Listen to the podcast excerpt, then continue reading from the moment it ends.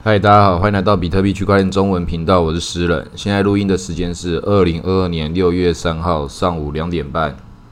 比特币的价钱来到三万点，以太币的价钱来到了一千八百多点。我们前几天有看到一个反弹，然后又跌回来，跌到现在的样子。那我们上一集有特别节目，跟魏德胜导演有做一个小的访谈，跟意识的宇正一起聊了一下。我们快速的回顾一下这个节目是什么。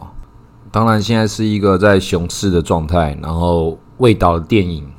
也是在募资，不管是什么时候的时节募资，它都是一种高度风险的事情。不管是电影，或是 ICO，或是未上市股票、NFT，全部这种东西都叫一级市场。那这种一级市场的投资，主要都还是看你喜不喜欢，喜不喜欢比较重要。赚钱这种事情，在一级市场，它是一个高概率的一个被收割，以及非常随机性的一个地方。它没有说你一定遵循什么样的方法，可以得到什么样的结果。那正如同味道所想要描述的那个年代，还有美国西部大拓荒，或是西班牙的大航海时代，各种这种时期。这种历史都是值得我们去参考跟借鉴的，因为它就是跟现在一样，它是资源整合跟资源重新分散的一个大规模的一个活动。所以财富再分配在这种地方，我们就可以观察。那这种财富再分配，就是之前有讲过一下，就是不是说你是穷人，所以再分配就跑你身上。这种再分配它是很野蛮的，一样是弱肉强食。只是既往的优势，它的优势不一定是会用同样方式来呈现。那你以往的劣势也不一定是真正的劣势。它的这种重新的组合跟重新的逻辑，都是对这种本来一无所有的人，都是有机会重新得取这个新的机会的。那经历了这次的大跌之后，应该会有一些新手重新想要加入这个赛局。那这个时候加入，它明显是一件是一个合理的做法，但是。另外一个明显就是，它也是一个长期准备要接受被收割的一个地方，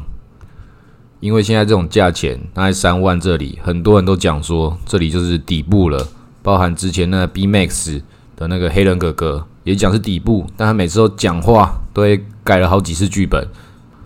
但是这是不是底部，真的是很有可能，因为现在这种状况就是美国正在也想要进场，他们已经把了很多的这个矿机。慢慢的收到他们自己的国家里面，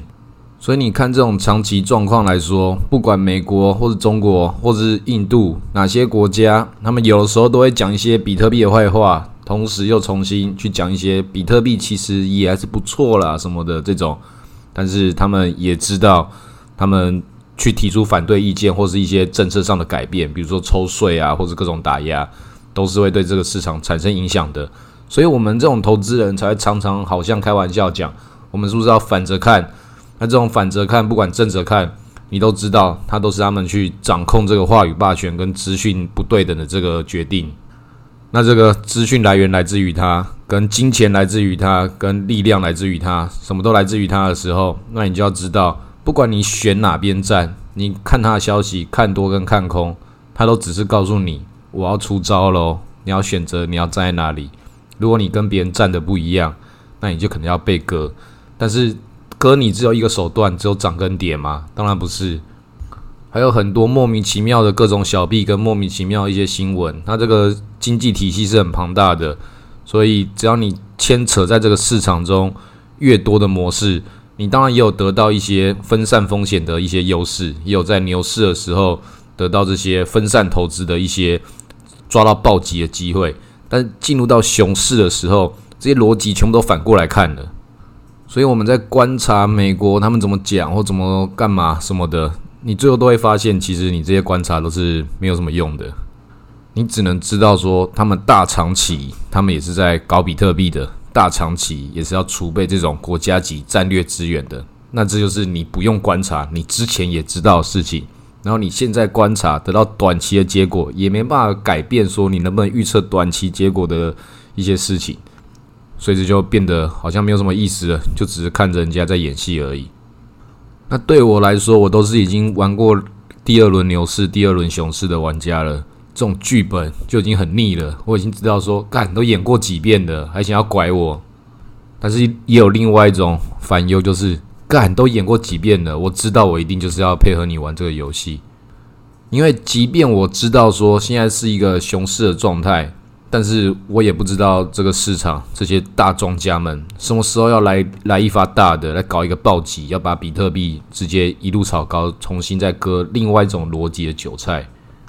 所以很多游戏都是不管你有看懂跟没看懂，你只能进场的，那有可能会被割，有可能不会。但比特币不管怎样，你只要知道你继续往下爆，那就是这个他们大人玩的游戏，你都可以跟他忽略。媒体都有必须要去追逐这些前沿资讯的一个工作，但是不代表说这些资讯它讲的多专业或是多么耸动，对你来讲是有参考价值。这些都是短期性的事情，我们要着眼于这些长期性的价值。但是这种长期性的价值，你着眼之后，你会发现也就这样子而已。它就跟你你要运动，你要充实自己。你要让自己更好，这种事情就是我知道了，剩下的事情就只是执行力而已。那所以这样我们讨论这些事情有什么意义吗？可能还是有啦，因为你接下来还是要面对熊市的嘛。但是熊市接下来也还是牛市嘛。不管你有没有看懂这个逻辑，中间还是有一些我们可以细微操控的地方，来决定说我们如何经历了这一段过程之中，然后可以在下一次得到一些更好的结果。那对那些操作不是很好，然后这一次输得一塌糊涂的朋友，就是告诉大家，只要你还有办法继续在这个社会上赚钱，然后你手中还有剩下多少小币，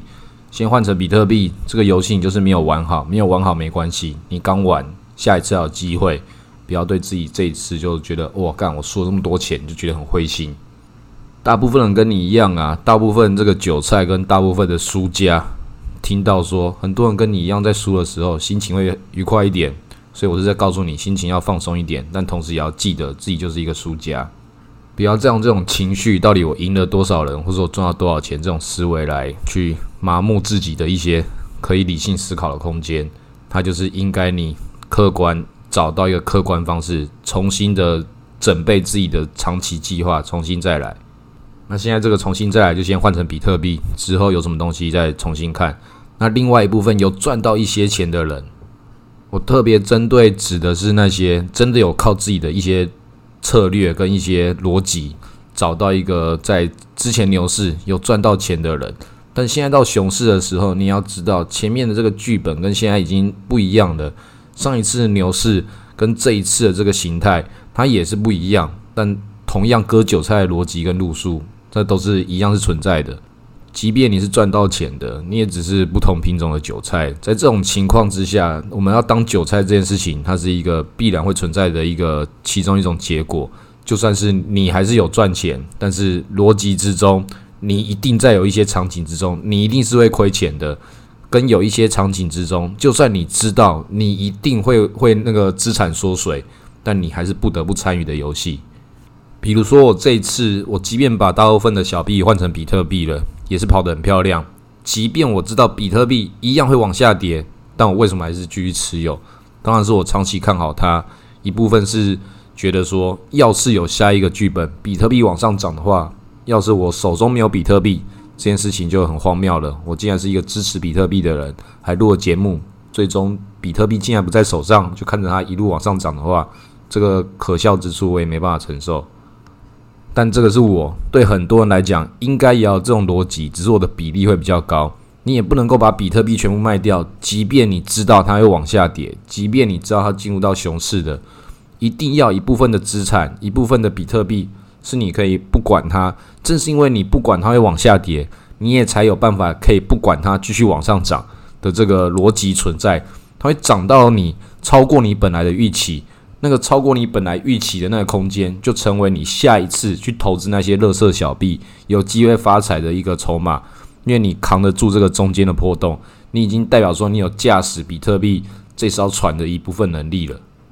因为你也知道你没办法卖最高点，你也知道你没办法买最低点，但是这个中间的波动，你有办法去知道说大概有在哪样的范围。那有一些往上走的范围是你比较没办法预测的。往下走的范围相对简单嘛，现在三万点跌到零是多少？三万嘛，有三万可以跌。那往上涨多少可以涨？理论上是无限啊，就跟全世界的法币一样，它可以一直印。这个最简单的基础逻辑都看懂之后，很多事情我们就可以放着一个很安心的心态去做自己本来可以依然这个慢慢往前走的这个策略。那我们节目也讲了蛮多次这种很简单的这种正规型的做法。那我们偶尔也要讲一些那种比较投机型的。这个熊市了有什么东西可以投机呢？一样是做空。我平常是不太推荐大家做空的，但是因为熊市了真的没有什么可以赚钱的东西。有些人他就是口袋有钱，他就是需要来赌博，那个不缺小钱，缺大钱。有些小钱可以输，希望靠一些小钱能够赚到大钱。那这些小钱输了也无所谓，就是有人过得比较爽。那这些过得比较爽的朋友，想要在这个赌场之中，我可以推荐一个比较适合这些朋友们可以赌的一些地方。你要先知道这个市场中它还是有赌局的，还是有小币会暴涨的。然后你就要观察，就是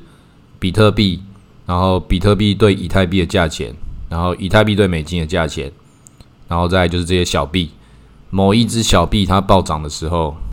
你要去看它的理由，它为什么涨，然后再看现在比特币跟以太币，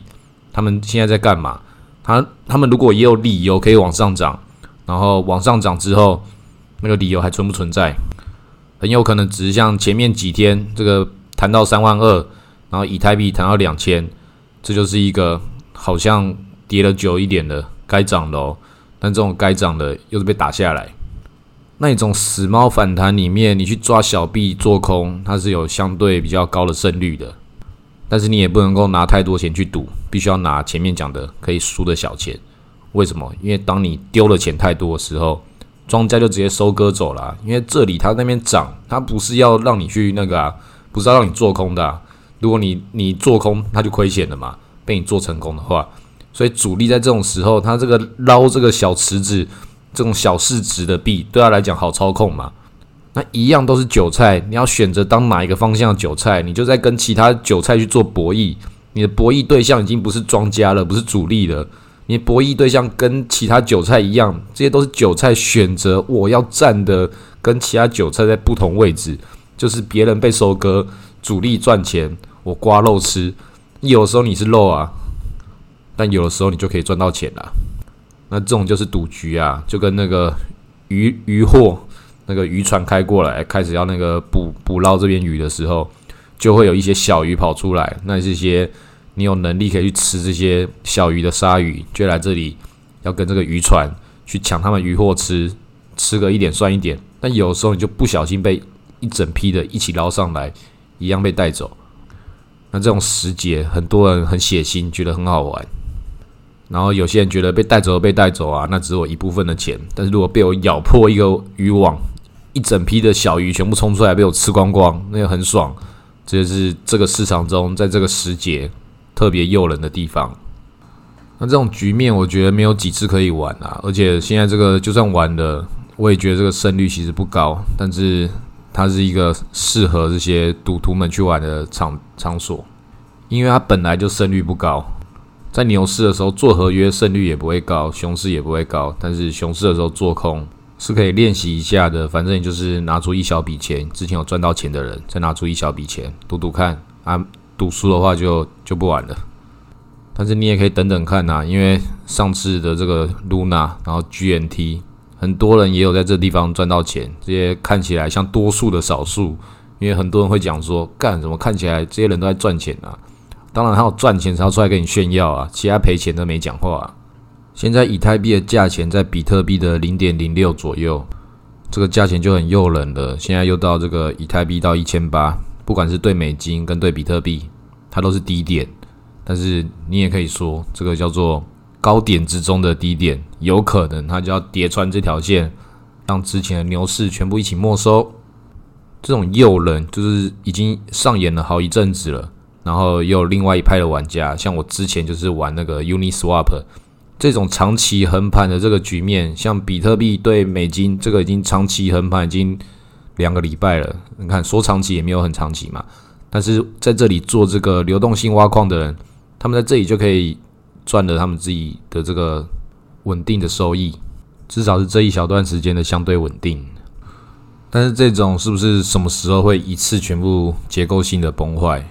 也是很多现在的这个熊市玩家觉得说他们要避免的一个局面。有很多人就是像我一样，也是把大部分的在 DeFi 上面 Uniswap 的钱拿出来。有些人还没有拿出来，在里面还是赚到钱，但是也有很多在里面继续玩的，他们只是拿出自己一部分的资产。因为像 WBTC 这个比特币的转换到以太坊上面的这个 token，它其实只有比特币的一小部分留在上面而已，代表更多的这个大金鱼，他们都是觉得说那个不是重点，那不应该是他们去的地方。这个对我们一般散户、我们小虾米来说，这个就叫深水区了。你要玩一次这个 gas fee 都是几百美金、几十美金在那跑的，那这个对大户来说，反而这边又是浅水区。所以这种我们这种中产阶级跟小虾米在玩的地方，它其实也是有它可怕的地方，并不是你以为这么安全。但是这种市场的这种周期、这种潮汐之间，你觉得说这是不是大浪？随时要来迹象，有可能就像有人讲，这个火山要爆发，太阳黑子要要那个冲撞地球，这种东西看起来都很近，那是因为我们用这个人类历史这么长的年份来看，觉得说干这两百年快爆发了，但这个三百年、一千年、一千年一遇的，那这一千年一遇，它就很有可能会有那种很大的这个误差存在，所以到币圈来讲，一样也是，虽然我们一直讲。币圈一日，人间一年。但是接下来这种状况，有些人他比较先跑掉的，他可能就赚不到现在这种有机会赚的这种波动财。但是历史之中没有这个重新再给你的机会，所以每一次这种危险的时候，总是有人可以比较认真的把握到。但是不代表说那个做法是对的或错的。我们不管在哪个对的做法跟错的做法，最终都还是看结果。因为你能够活下来比较重要，你用什么方法活下来的不重要，所以我们才会有这么多赌徒嘛。因为很多赌徒会活下来，他会带着这个错误的这个结果来告诉大家，觉得说这好像是对的，这种生存者偏差。那好在我们做这种投资，并不是说我们像那个海里面的鱼一样，你当拿自己的生命想办法去吃到其他的营养，你可以拿出自己的一部分呐。那你如果没有那么大的一部分可以去里面玩，